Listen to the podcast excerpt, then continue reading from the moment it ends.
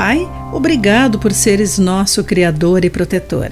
Ajuda-me a elevar os meus olhos e a minha confiança a Ti. Olá, querido amigo do Pão Diário, muito bem-vindo à nossa mensagem do dia. Hoje vou ler o texto de Glenn Peckham com o título Eleve os seus olhos. As nuvens baixaram, bloqueando o horizonte e limitando a minha visão da paisagem. O tempo passou e fiquei de mau humor. Mas então, à medida que a tarde se aproximou, as nuvens começaram a desaparecer e vi o belo Pico Pikes, o marco mais conhecido da minha cidade, ao lado da cordilheira. De repente eu sorri. Compreendi que até mesmo a perspectiva física, a visão literal, pode afetar a visão espiritual. E lembrei-me do cântico do salmista Olho para os montes, de acordo com Salmo capítulo 121, verso 1. Às vezes, simplesmente precisamos elevar o nosso olhar mais ao alto.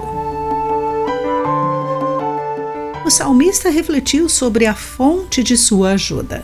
Talvez porque o topo das colinas ao redor de Israel fosse repleto de altares dedicados a deuses pagãos que muitas vezes abrigavam ladrões.